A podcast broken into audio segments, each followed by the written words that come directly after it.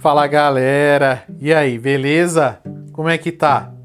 Vivemos uma época de muita tristeza, tensão e pesar, né? Porém, estamos aqui e vamos em frente. No episódio de hoje, eu vou falar sobre teste de software e que vale também, como sempre em todos os episódios aqui, para qualquer coisa, apesar do episódio ser direcionado para software, né?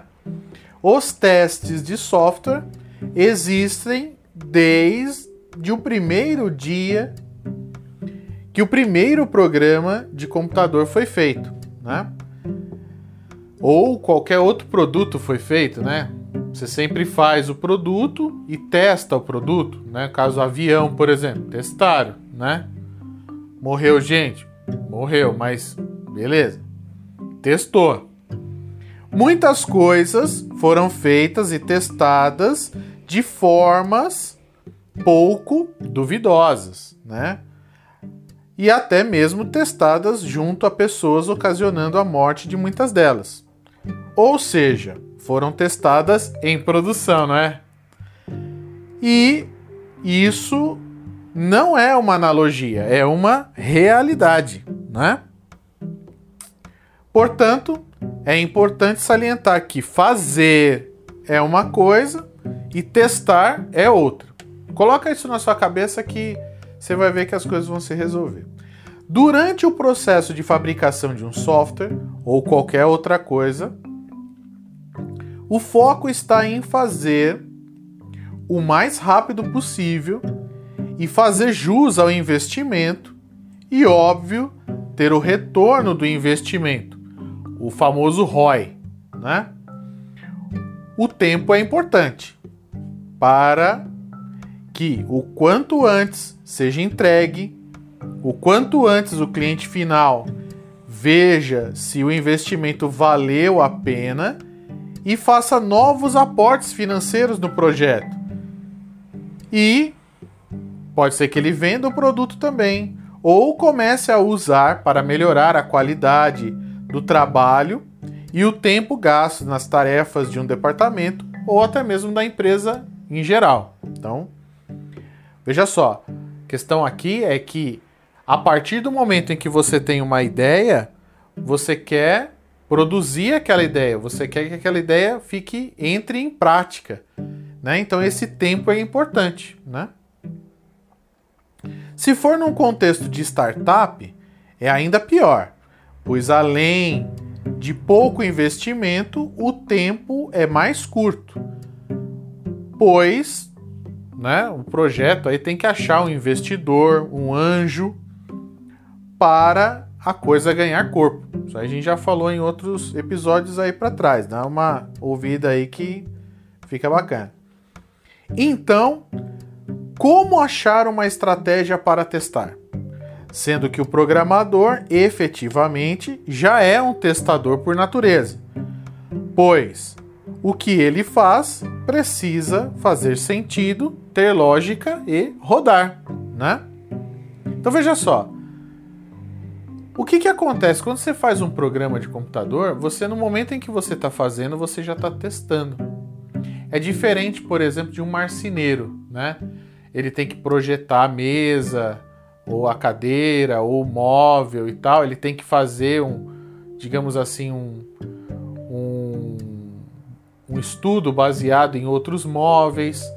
Aí ele vai lá, monta uma porta, vê se a porta funciona né? Usa qual é a ferragem que ele vai usar, o tipo de madeira, tudo isso daí, só que nesse momento ele está gastando dinheiro. E o que eu sempre falo, em software a coisa meio que sai da ideia e já entra no programa, né? Então, e no momento em que o programador está fazendo ali o, o programa, ele tá faz um pouquinho, testa, faz um pouquinho, testa, até que a coisa vai ganhando corpo e tal, e a galera vai vendo, né? Então vamos mais para frente, ó. Quando ficar pronto, para que testar então? O programador já não testou? Se está funcionando, está bom, não é? Então, não é. Vai deixar o cliente testar? Será que foi testado com todos os cenários? Por destros e canhotos, por baixos e altos, gordos e magros, por pessoas que não possuem todos os sentidos? Se isso acontecer, o produto nunca é lançado. O tempo passa e o investimento é perdido. Meio que se perde a oportunidade, saca? Então, assim, veja só. Eu tenho que testar, eu tenho que fazer, ir testando. Então, quem faz não pode testar. Essa é a regra básica, né? Por mais que faça sentido para quem está fazendo, o olho do cara, a mão, já está cansada de fazer aquele procedimento ali N vezes. Então tá cheio de vícios, o cara não consegue enxergar além daquilo que ele está testando. É um problema, né? Mas também é o seguinte: se você testar tudo para todo mundo, quanto tempo vai demorar, né? Então aí são garantias que você tem que fazer, né? no caso de um produto móvel, um brinquedo, uma máquina e tal, que ela não vá sair por aí matando gente, né? Você vai fazer um medicamento, você tem que testar o medicamento, né? Mata bichinho, né? Infelizmente, mas é, é uma forma que você tem de testar, né? Então é necessário testar e esse teste tem que ter um resultado. O resultado tem que ser a não morte de alguém. No caso do software, né, por mais que você tenha software em guerra, software embarcado em tanque de guerra, em arma e tudo mais, o que, que acontece? Vamos trazer um pouco mais aqui para nossa realidade, né? O software que a gente faz é software que cadastra coisa no banco de dados, tira, faz uma consulta de uma coisa na internet, né? É, cadastra uma consulta, um agendamento, alguma coisa assim. Então, a gente tem que garantir que o software está funcionando. No caso de uma máquina, um brinquedo, se ele não oferece risco a determinada população, determinada é, é idade, etc. E tal, né? Então vamos lá, ó. Além de não ser testado em todos os cenários, não foi testado em todas as máquinas e navegadores, no caso de um software, né? Da mesma forma que muitos produtos são feitos e testados de forma porca e colocados no mercado no sentido de guardar um lugar.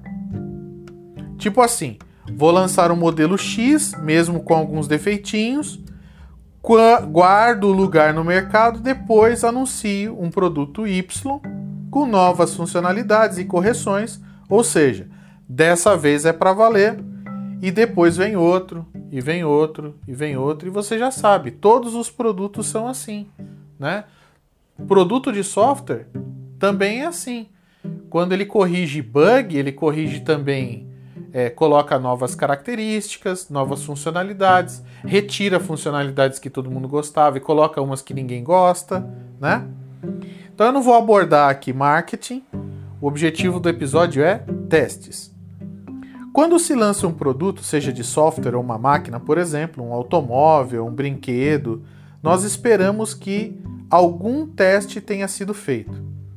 Mas infelizmente os testes precisam ter certificado, ter cobertura, ter garantias básicas de que o dado chega até o banco de dados, ter garantias de segurança, que ninguém vai invadir, ter ergonomia, né? ou seja, que não vai fazer é, é, mal aos olhos, né, que todo mundo vai conseguir usar aquilo de maneira constante.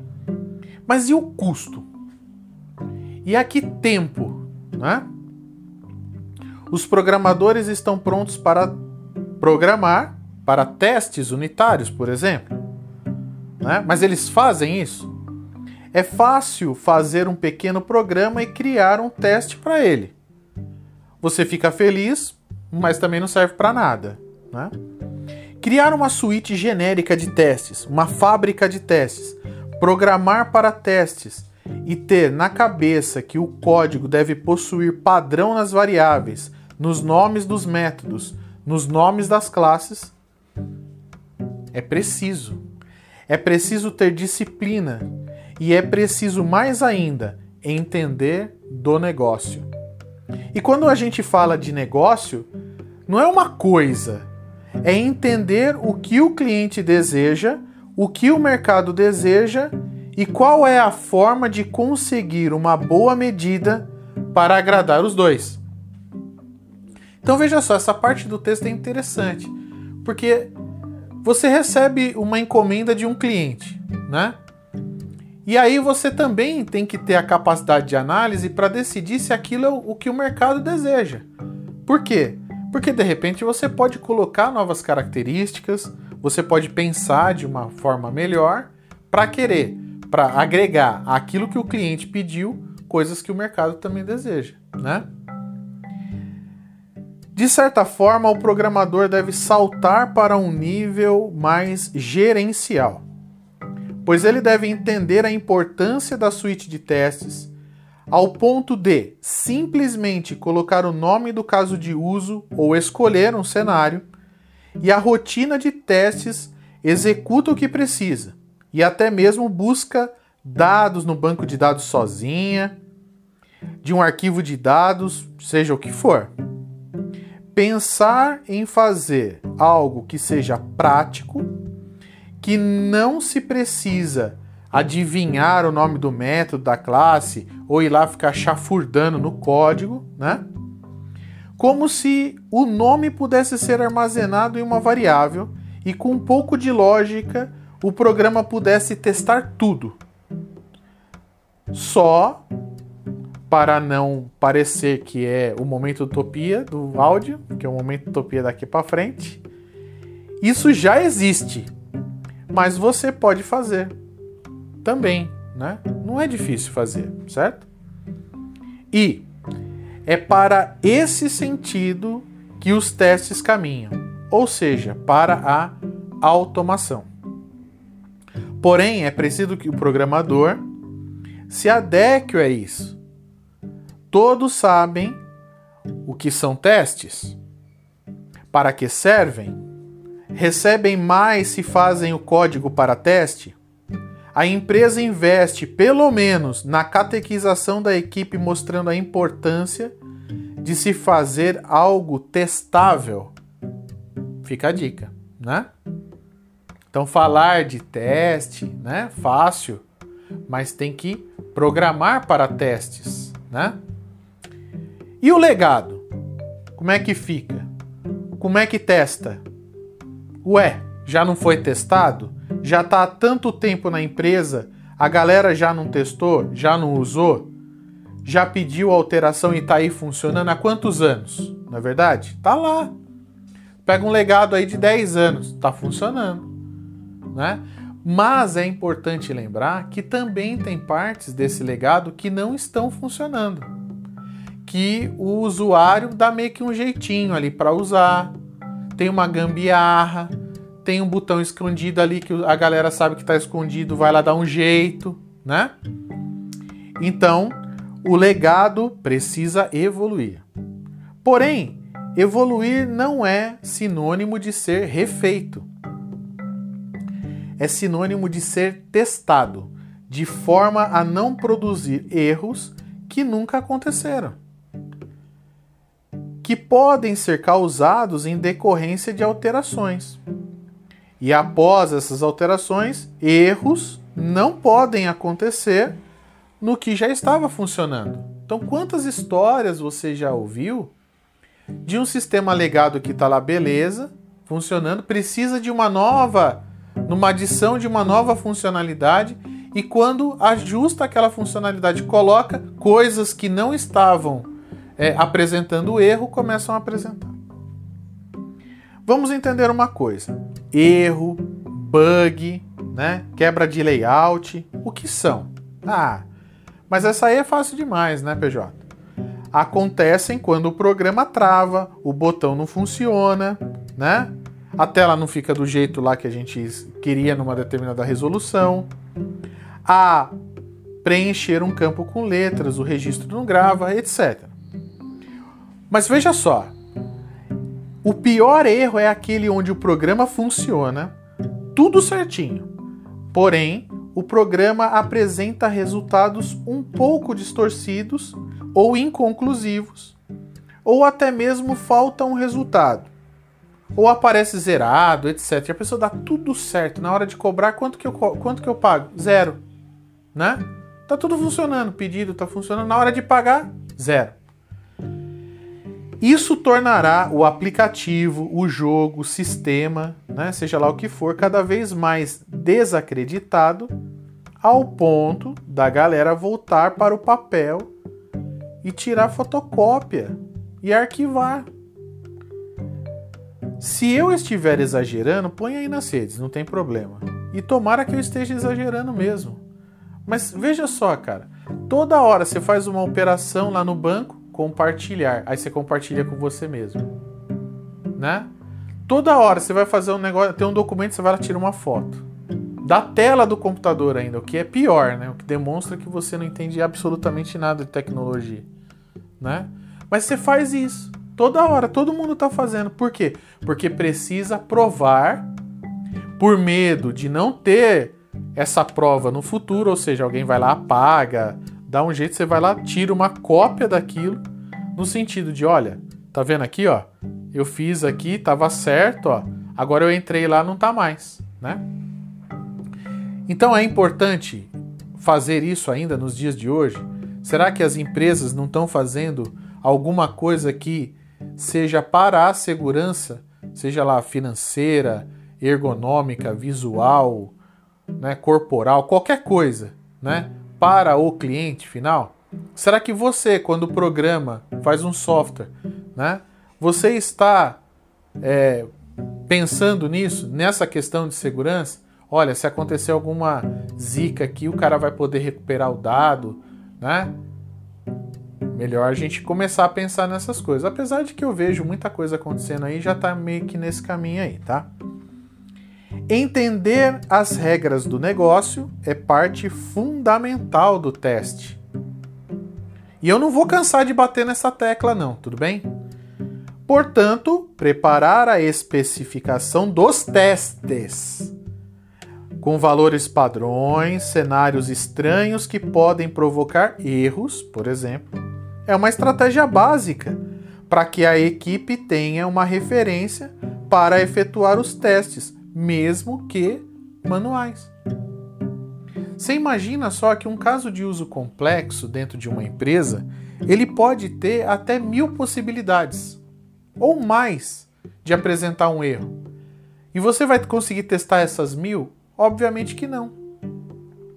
Vai conseguir testar 500? Obviamente que não. Você vai ficar preparado para testar aquilo muito uma variação muito próxima daquilo que é o padrão, ou seja, ah, o, usuário, ah, eu acho que ele vai clicar aqui, mas ele pode clicar aqui. Aí você começa a fazer essas variações. Só que essas variações elas ficam muito próximas do fluxo principal, daquilo que você espera que o usuário faça. Então, o fluxo principal tem que ser descartado e o fluxo, digamos assim, os alternativos, os que promovem exceção, eles têm que ser melhor testados, né? Com valores ali que vão, obviamente, provocar erros, situações, cenários que vão provocar erro, obviamente.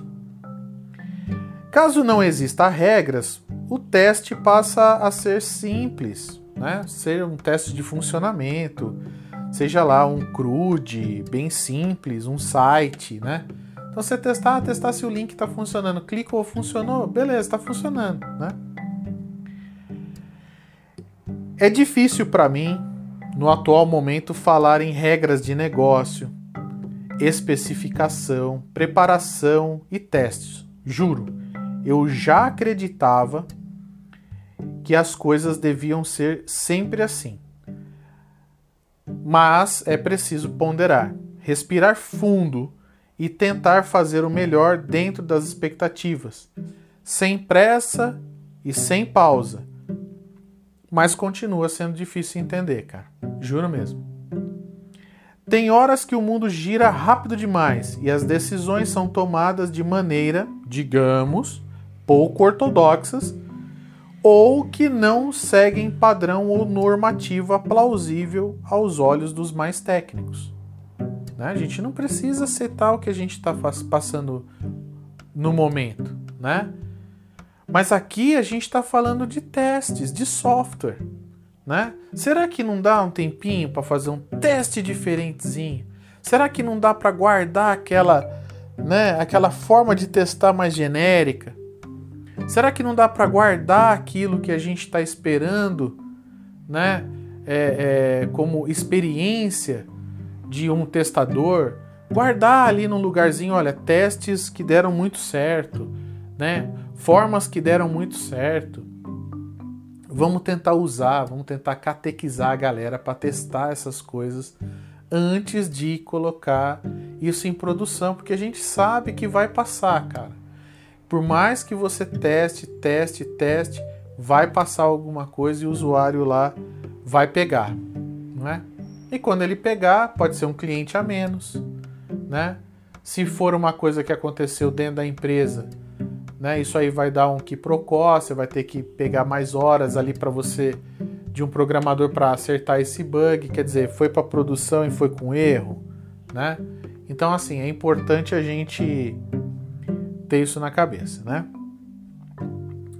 Quando temos as regras de negócio definidas, os programas devem seguir as regras e os testes devem ser feitos para que estas regras sejam acionadas e produzam os resultados esperados satisfatórios ou não, ou produzam uma exceção. É sempre assim. Eu faço o teste, deu erro. O erro era para dar erro mesmo, então tá certo. Eu fiz o teste e não deu erro. Não era para dar erro, então tá certo, né?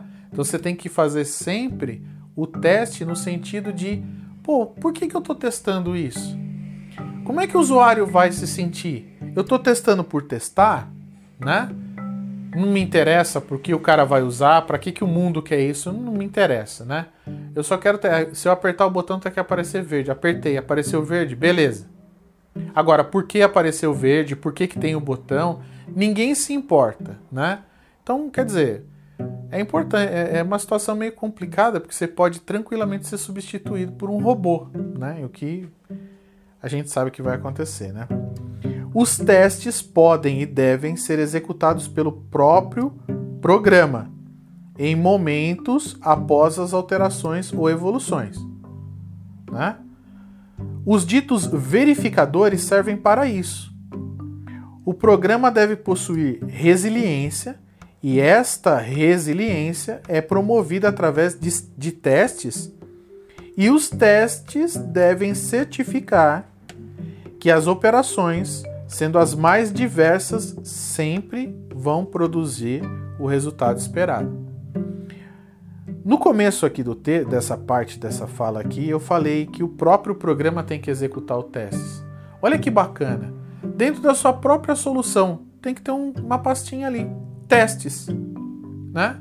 No caso de software, é assim, né? Tem ali a pastinha de teste. Aí você tem lá um, um pivôzinho ali de teste, você clica nele, ele sai rodando ali e vai te dando status desses testes, né?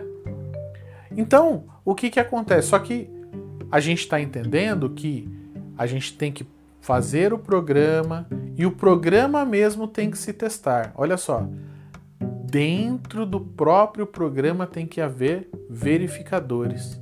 E esses verificadores é o que a gente chama de regras de negócio.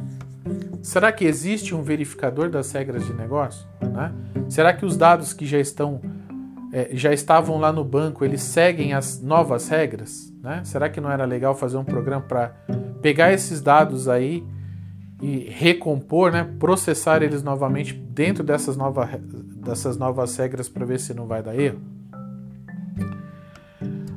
O fato de usar um programa, uma programação padrão a partir de testes, motivará o programador a fazer programas seguindo regras básicas para que os testes sejam sempre executados. Ou seja, ao fazer uma função, um método, uma classe, um endpoint, etc., executa-se o teste e ajusta-se o teste para que esse tenha êxito. Desta forma, a cobertura dos testes já começa em 100%. Eita, esse era o momento utopia do áudio, né? Lembra que eu falei que era mais para frente? Então chegou a hora, né? A gente sabe que não vai chegar, não vai ficar 100%.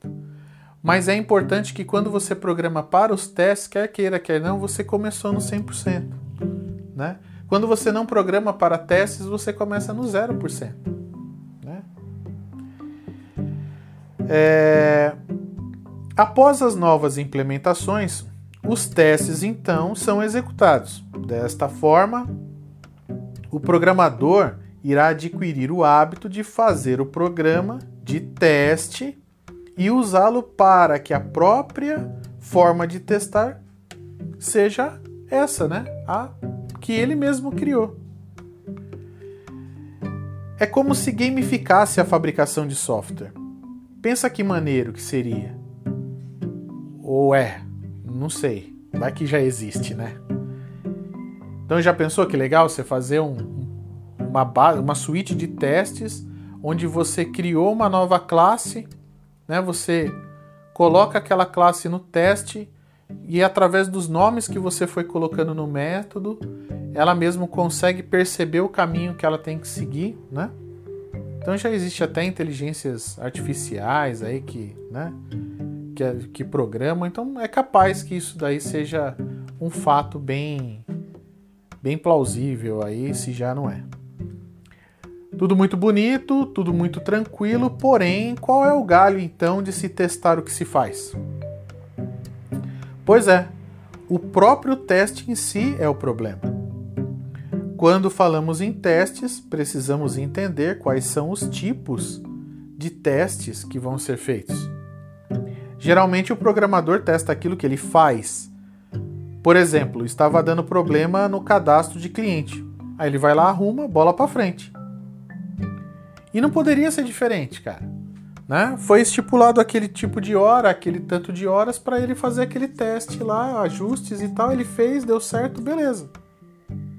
Porém, a alteração feita no cadastro do cliente pode arruinar a criação de um pedido e assim por diante. Sendo assim, fazer um teste mais amplo passa a ser imprescindível para alguns casos. Imagina no e-commerce, ah, tá dando problema aqui no, no cadastro do cliente. Aí vai lá, arruma. Aí o, cara não consegue fechar o pedido né? Por algum motivo isso vai para a produção, não me pergunta qual é. Chegou lá não vende, fica um dia sem vender. Qual o prejuízo disso, né?